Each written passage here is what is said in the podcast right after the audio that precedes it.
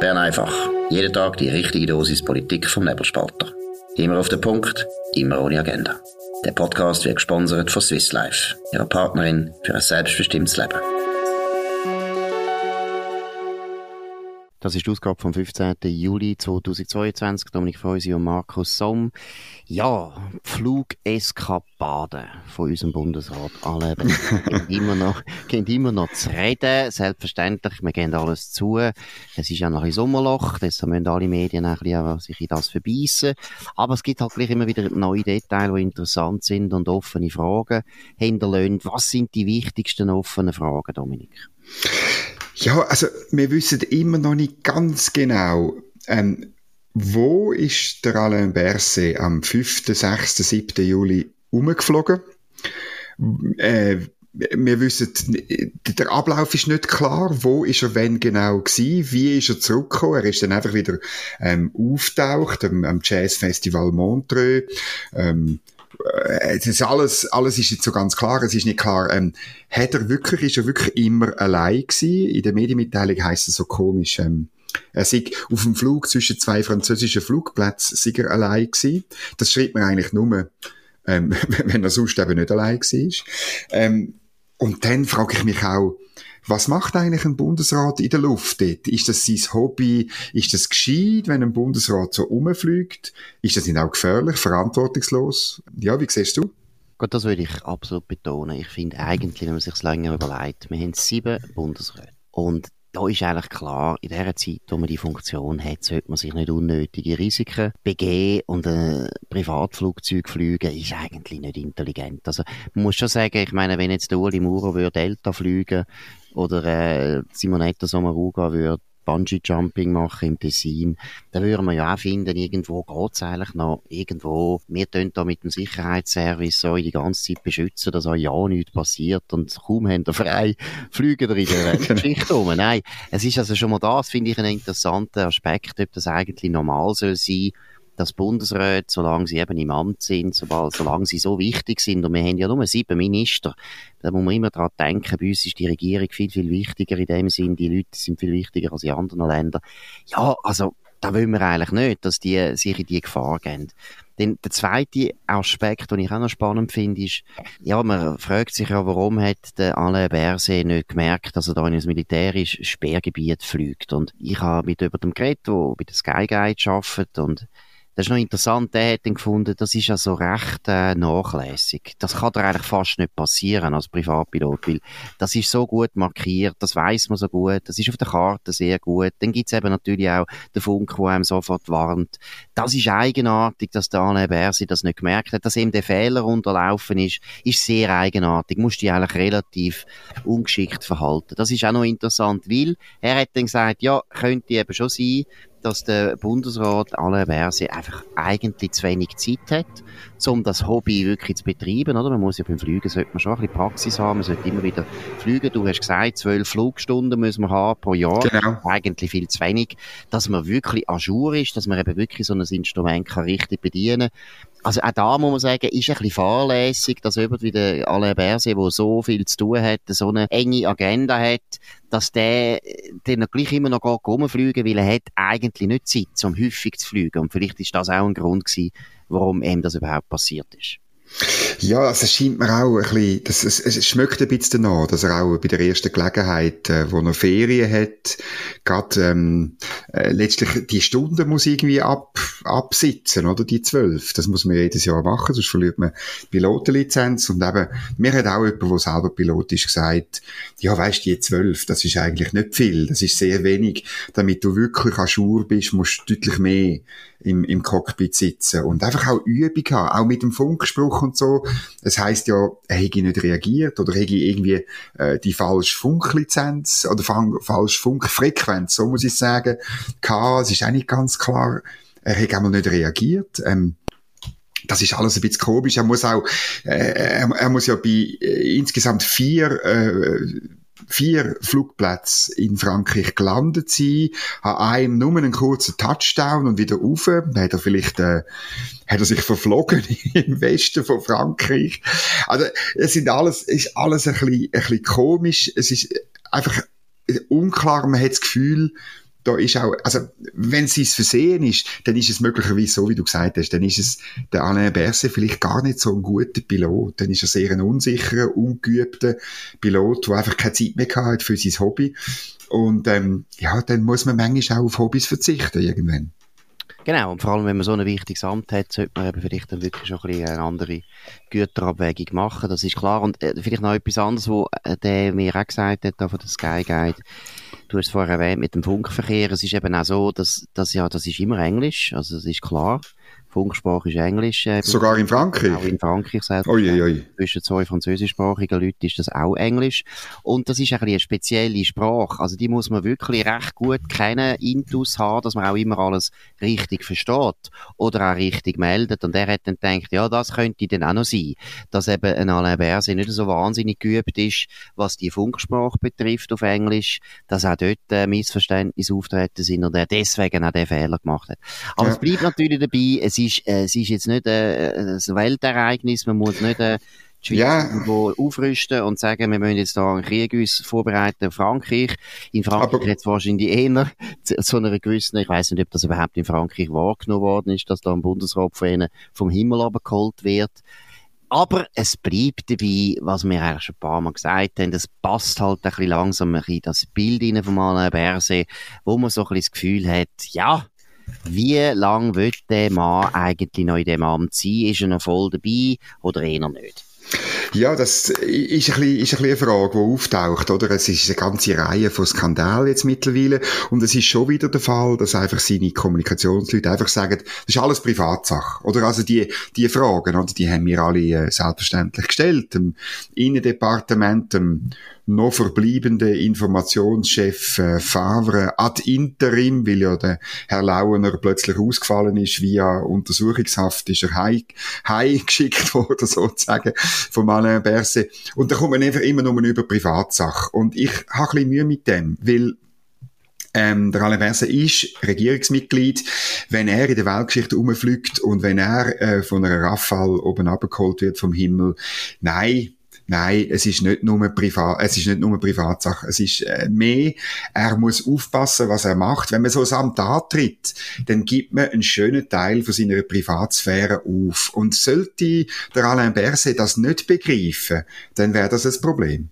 Genau, und was eben auch noch finde, was in den Medien auch eigentlich fast nicht äh, erwähnt wird, was für mich eigentlich das grösste Ärgernis ist, dass er Mitglied ist von einer Partei, wo allen anderen das Fliegen will verbieten und Leute, die Privatflugzeuge bedienen, eigentlich schon fast als Kriminelle anschaut.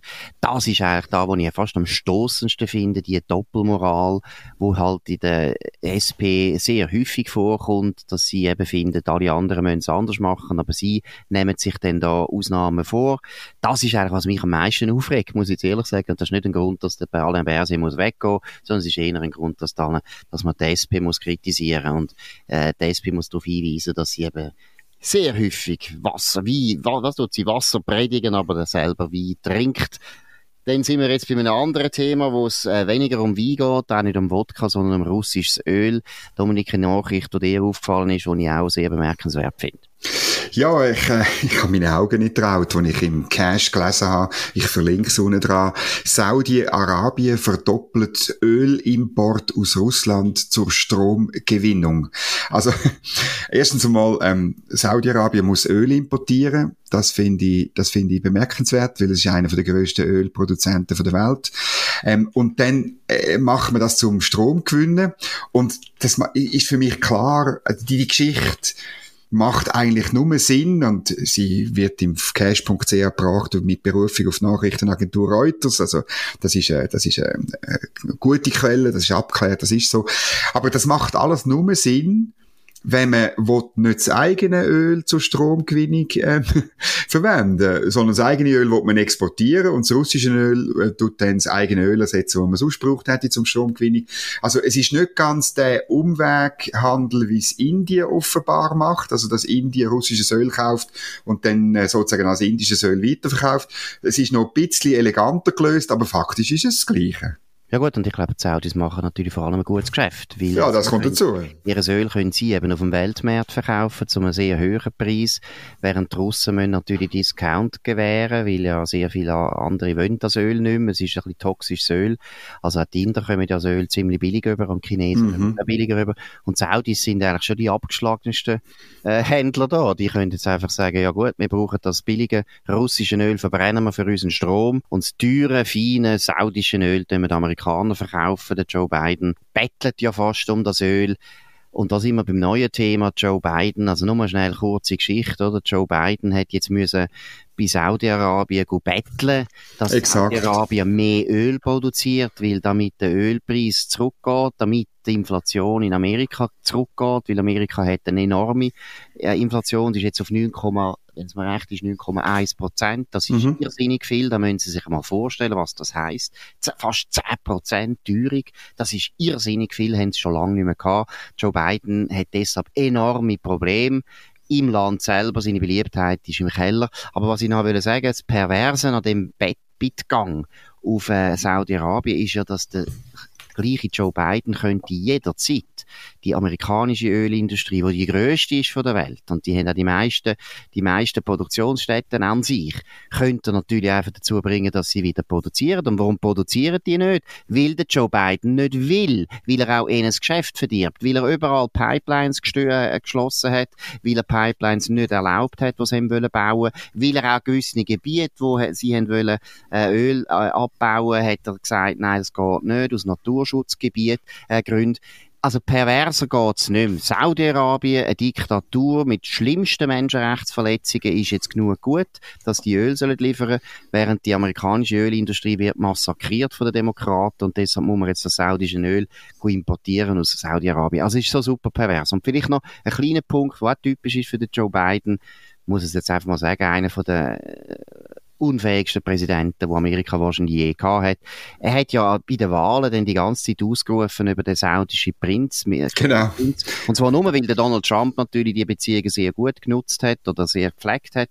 Auf jeden Fall hat Joe Biden eben gesagt, was das für ein Verbrecher ist, was für ein dummer Sieg und so weiter. Und jetzt ist es natürlich doppelt demütigend für den Joe Biden, dass er jetzt muss auf Saudi-Arabien der gleiche Kronprinz praktisch um Verzeihung bitten und Öl bitten. Ja, das ist das Verrückte und ähm, ich, er hat es einfach jetzt noch ein bisschen verbunden mit einem Besuch in Israel, das macht man ja gern.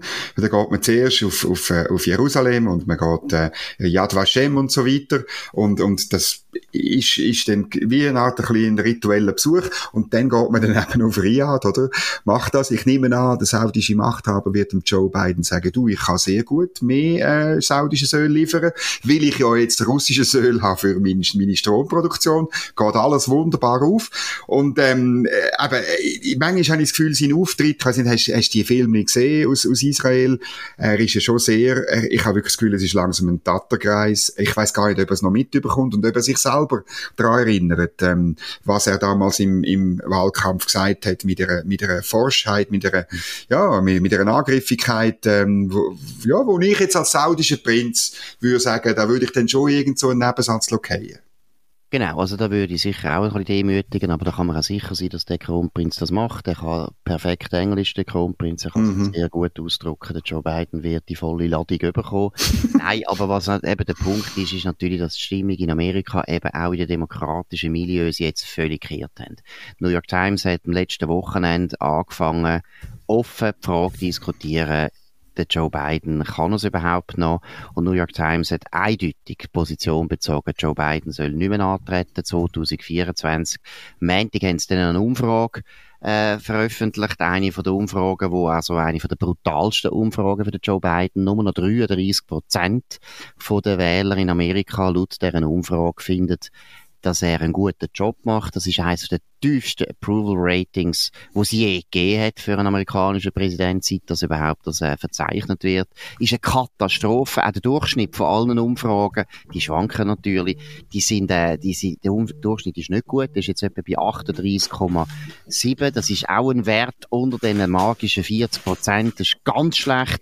Aber ich sag's noch einmal, wenn die New York Times, das ist so das heilige Blatt von der demokratischen Partei, einen unglaublichen Einfluss auf Demokraten, deshalb auch eine sehr äh, linke Zeitung geworden, leider. Aber wenn die New York Times sich abwendet vom Joe Biden, dann ist es eigentlich vorbei. Ja, und es äh, ist noch verrückt, dass sie das machen vor den Midterm-Wahlen vom Herbst, oder? Also, ähm, das heißt, man gibt ihnen auch ein Stück weit gibt einen Preis. Also, weil, weil äh, äh, wenn man so ein bisschen taktisch denkt, müsste ja die New York Times sagen, ja, also, wir müssen jetzt halt noch durchheben bis zu den Midterms Nein. und wir, wir reden Nein. einfach nicht, aber machen es nicht. Nein, es ist anders? anders? Ja, es ist aber anders. Oder? Sie wissen natürlich ganz genau, der Mann ist so Kassengift. Du musst ja, dich sofort distanzieren von dem. Sonst, oder? Jetzt letzte, jetzt weiss ich nicht mehr, welcher Staat das es war, ist es Ohio gewesen, wo der Präsident Joe Biden besuchen ist und eigentlich hat wollen sich auch noch zeigen mit dem Governor, wo auch anscheinend eine Wiederwahl muss bewältigen und einem Kandidat für den Senat jetzt weiss ich nicht mehr, welcher Staat, ist. Ja egal. Die beide, jetzt musst du das mal vorstellen, die beide haben Wert darauf gelegt, sagen, ja, es tut uns schaurig leid, Joe, äh, wir haben schon anderweitige Verpflichtungen, wir können mit dir nicht auftreten, es tut uns so leid, aber wir können wirklich nicht mit dir auftreten, das gibt's nicht in Amerika. In Amerika ist ein Termin, wo man kann haben mit dem Präsidenten normalerweise viel wichtiger als äh, ein Termin mit Gott. Also da kommt man, da geht man immer, immer weil das bringt einem normalerweise auch ja, ja. so schlimm ist, dass man eben das Gefühl hat, Joe Biden, der Tattergeist, wo du gesagt hast, eben, der macht so einen schlechten Eindruck, dann tut das meine Wahlchancen sogar schaden. Dem macht man das eben nicht. Und von dem her glaube ich, auch bei der New York Times ist völlig klar, die haben gewusst, jetzt hey, vor der Sommerpause müssen wir jetzt, müssen wir jetzt den, äh, den Stecker ziehen. Weil sonst wird das noch bis im November uns total Probleme machen. Oder jetzt im Prinzip aus Sicht der Demokraten muss eigentlich heißen, wir sagen dem Wähler, schaut der Joe Biden, eben, das ist ja eine Übergangsfigur. Wir bringen den 24 den ganz über gut. Also das muss ja Botschaft sein. Ja, ja, genau. Eben das, es zeigt, dass es noch schlimmer ist, oder? Wenn man sich, wenn man, wenn man sich nicht bereit erklärt, irgendwie wenigstens die Potemkinsche Fassade bis zu den Wahlen aufrechtzuerhalten. Das zeigt, dass wirklich bei den Medienschaffenden, wo, wo, wo wichtig sind und eben jetzt wie das Beispiel, wie du erzählt hast, zeigt auch bei, bei der demokratischen Basis, bei denen, die gewählt werden. Und das ist ja immer das Schlimmste Angst, wenn die, die gewählt werden, an dich als Chef, als Identifikationsfigur nicht mehr glauben, dann musst du eigentlich sofort aufhören. Das ist in jedem politischen System so. Die Identifikationsfiguren müssen ja Erfolg versprechen. Und offenbar ist das beim äh, Joe Biden äh, nicht mehr der Fall. Absolut. Und das ist noch ein guter Kommentar. Ich glaube, gestern, ja, im Wall Street Journal. Natürlich ein konservatives äh, Blatt, aber ein guter Kommentar, wo einfach sagt, du, es geht nicht um den Joe Biden. Der Joe Biden auf eine Art, der kann auch nicht so, also mal, er kann schon etwas dafür. Er hat ja selber gewusst, dass sein Gesundheitszustand nicht mehr so gut ist. Aber eigentlich ist das Thema natürlich die Demokratische Partei, wo in vollem Wissen dass mm. man weiß es schon länger, dass der Joe Biden äh, ein bisschen kämpft mit, äh, mit seiner mentalen Fitness. Das weiß man schon länger, hat man schon gewusst. Bei den Primaries ist ja dort auch ein bisschen das Thema gewesen. Aber die haben also in vollem Wissen haben die gesagt, schau, wir machen alles, um den Trump zu schlagen und wir brauchen genau. Joe Biden, weil er wirkt halt noch ein bisschen wie ein Moderator. Die anderen sind alle zu äh, heftig links, das geht sowieso nicht. Man hat in Kauf genommen, dass man ins wichtigste Amt von der freien Welt über die Welt, wo man eigentlich hat können und müssen wissen, der wird das nicht können. Und was das Doppelte ist, und das sagt das Wall Street Journal ganz gut, oder was eigentlich das Schlimmste ist, ist, dass man dann wenigstens nicht dafür gesorgt hat, dass man einen fitten oder eine fitte Vizepräsidentin bestimmt, wo, wo man weiß, die kann dann jederzeit übernehmen und die ist gut. Ich muss ehrlich sagen, da hätte man also geschrieben Hillary Clinton bestimmt oder so, jemand, wo, wo man weiß, die kann das eigentlich oder der kann das eigentlich. Aber nein, im Höhepunkt von der ganzen Identity-Diskussion hat natürlich unbedingt müssen eine schwarze Frau an und das ist Kamala Harris gewesen, auch eine, die Demokraten Demokraten gewusst haben, die kann es nicht. Und die ist auch übrigens sehr unbeliebt bei den eigenen Leuten. Die hat ja bei den Primaries mhm. überhaupt nie einen Erfolg gehabt. Alle haben gewusst, die will man eigentlich gar nicht. Aber jetzt ist man in einer ganz blöden Situation. Der Joe Biden kann gar nicht zurücktreten, weil der Vizepräsident, die Vizepräsidentin kann nicht übernehmen, weil niemand tut es eigentlich zutrauen. In einer ganz blöden Situation sind auch die Grünen in Bern. Und zwar, ich muss habe einen Nachtrag einen kleinen zum Thema Feuerwerk in linksgrünen Städten. In Bern sind die ja ähm, verboten, ähm, so wie äh, Gäste Übersee, wie du geschrieben hast, richtig. Und gestern Abend am Gurtenfestival, das ist, ähm, äh, glaube ich, aber gemeint Könitz, oder? Äh, und dort ein riesiges, ein riesiges Feuerwerk. Ich verlinke einen Tweet, wo man Bilder sieht, oder? Musst dir also vorstellen, alle die linksgrünen Wählerinnen und Wähler aus der Stadt, wo an das Gurtenfestival ziehen und dort oben geniessen, sozusagen in der, in der Nebengemeinde, was äh, in der Stadt Bern, uiuiui, ui, wegen Klimawandel, Feinstaub und so weiter verboten ist. Gut, das ist typisch für den Zustand von der Schildbürgerei in Bern, wo wir auch schon genau. haben.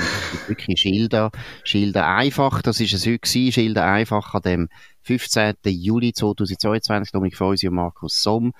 Danke für die Aufmerksamkeit. Ihr könnt uns abonnieren auf nebelspalter.ch oder Spotify oder Apple Podcast und so weiter. Könnt uns vor allem weiterempfehlen, könnt uns bewerten, gebt uns viel, viel Punkte oder Sterne. Wir danken für überhaupt das Interesse. Wir haben unglaublich gute Zahlen bei Bern einfach, muss man jetzt auch mal sagen. Das ist fantastisch. Hohe Downloadzahlen, aber auch sehr, sehr viele Abonnenten. Das ist ein grosser Erfolg. In dem Sinne danke für die Treue. Wir wünschen ein sehr gutes Wochenende. Am nächsten Montag sind wir wieder da, zur gleichen Zeit, auf dem gleichen Kanal. Wir wünschen einen schönen Abend. Das war Bern einfach. Immer auf den Punkt, immer ohne Agenda. Gesponsert von Swiss Life, ihrer Partnerin für ein selbstbestimmtes Leben.